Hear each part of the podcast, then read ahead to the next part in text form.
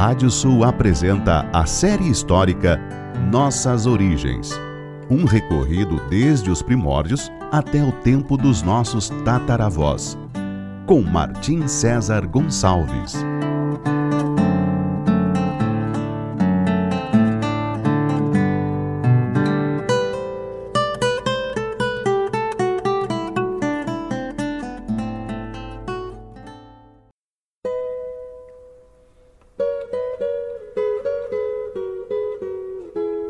Série histórica Nossas Origens. Da savana africana até a pampa ameríndia. Capítulo de hoje: Os primeiros reinos africanos. A África subsaariana, aquela que não se estende às margens do mar Mediterrâneo, não deixou quase rastros escritos na história eurocentrista das civilizações. Ainda assim, principalmente na região nordeste desse continente, torna-se possível buscar vestígios de um mundo que por vezes deixou suas pegadas em um misterioso rumo que se equilibra entre a lenda e a realidade. Em seu território oriental, fortemente ligado ao rio Nilo e ao Mar Vermelho, desde o fim da chamada Idade do Bronze, por volta do ano 1000 antes da nossa era, uma das vias de entrada a essa região seria o reino da Núbia, palavra que pode ter origem no termo egípcio para ouro, ou seja, terra de onde viria o ouro, ou pode ter origem no termo latino nubilus, para nuvem, possivelmente terra dos homens nublados ou escuros. Os núbios, enquanto nação, habitavam entre a primeira e a sexta catarata do grande rio, principalmente sobre o território do atual Sudão, emergindo na história em conflitos e relações de domínio com seu poderoso vizinho do norte, o Egito.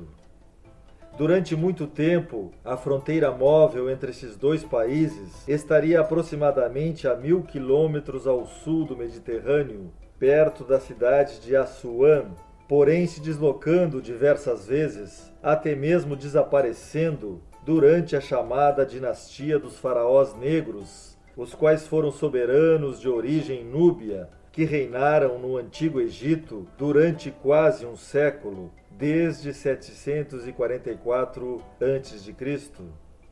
Nessa época, a Núbia, que também era chamada de Reino de Cush, sob o comando do rei Pigé, enviou seus contingentes pelo rio Nilo até a antiga capital do Egito, a cidade de Tebas, derrotando os assírios, o povo mesopotâmico que havia se apoderado do Egito faraônico.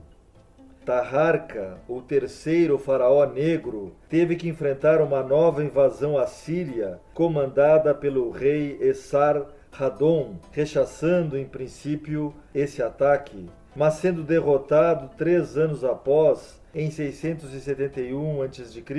tendo que fugir para o sul, onde morreria depois de uma nova ofensiva assíria, sob o comando do último grande rei dessa nação, filho de Essar-Radon, chamado Assurbanipal, quem é mencionado no livro de Esdras, do Velho Testamento da Bíblia hebraica, como sendo um grande e honorável soberano. Já o último dos faraós negros de origem núbia teria sido Tanuntamon, que seria definitivamente derrotado em 656 a.C., o que fez com que os núbios abandonassem de vez o Egito e se deslocassem ainda mais para o sul, primeiramente para a cidade de Napata, próxima à quarta catarata do rio Nilo. Essa cidade tinha se tornado o limite sul do antigo Egito na época da invasão do faraó Tutmés III, quase um milênio antes, em 1450 antes da nossa era. Napata possuía muitos templos e palácios, além de obras faraônicas que ainda hoje são testemunhos desses tempos remotos, especialmente em sua montanha sagrada chamada de Jabel Barcal. Por volta do ano 600 a.C., governava o Egito o faraó Necau II, famoso por ter, segundo Heródoto, enviado uma expedição de marinheiros fenícios que teria realizado a primeira circunnavegação da África, desde o Mar Vermelho até as colunas de Hércules, e depois de três anos regressado ao Egito. Também teria sido ele quem teria começado o canal dos faraós, que uniria o Mar Vermelho ao rio Nilo, precursor do atual canal de Suez. Em 591 a.C., seu filho e sucessor, Psamético II, invadiria a Núbia até a terceira catarata, obrigando seus adversários a deslocar novamente o centro gravitacional de seus domínios para mais ao sul, em torno da cidade de Meroé, além da quinta e penúltima catarata. Essa cidade seria a capital do reino de Cush por cerca de mil anos até o século IV da nossa era, sendo possivelmente governada por rainhas negras míticas chamadas de Candaces, cujo poder seria sempre repassado aos descendentes por via feminina.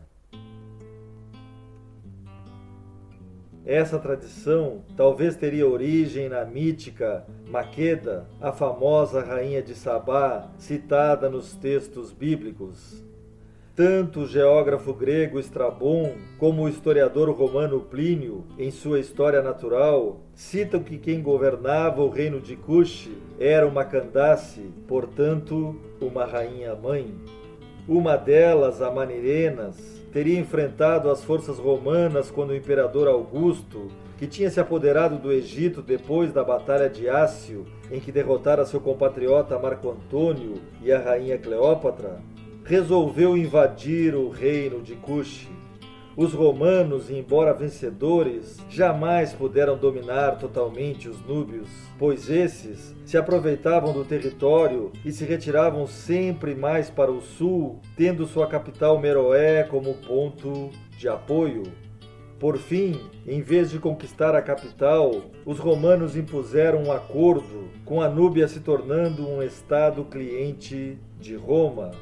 Foi pouco depois dessa época que, segundo o filósofo Sêneca, Nero teria enviado uma expedição para descobrir as nascentes do Nilo, objetivo que provavelmente jamais foi realizado. Por volta de 350 depois de Cristo, os habitantes de Cush seriam conquistados pelo reino de Aksum, de invasores oriundos do norte da atual Etiópia. Aksum duraria até o século VII depois de Cristo, época da ascensão do Império Muçulmano. Esse reino também teria suas origens na mítica ou real rainha de Sabá, Maqueda, cujo filho com o rei de Israel, Salomão, seria chamado de Menelik e teria sido o primeiro rei dos etíopes, levando a famosa Arca da Aliança, que conteria as lendárias tábuas dos Doze Mandamentos, para seu país. Maqueda, soberana dos Sabeus, povo que habitou o atual Iêmen, consta em diversos relatos bíblicos, onde se conta a ascensão de seu filho Menelik, citado no chamado Quebra Nagaste, livro da glória dos reis da Etiópia do século VII. A palavra Etiópia seria de origem grega, significando terra das faces queimadas. Toda essa continuidade étnica, desde a antiga Núbia, sob o reino de Cush, passando pelo reino de Aksum e pelo reino da Etiópia, que se estenderia mais para o sul, ainda hoje assoma em monumentos, igrejas, pirâmides, estelas, monolitos e livros.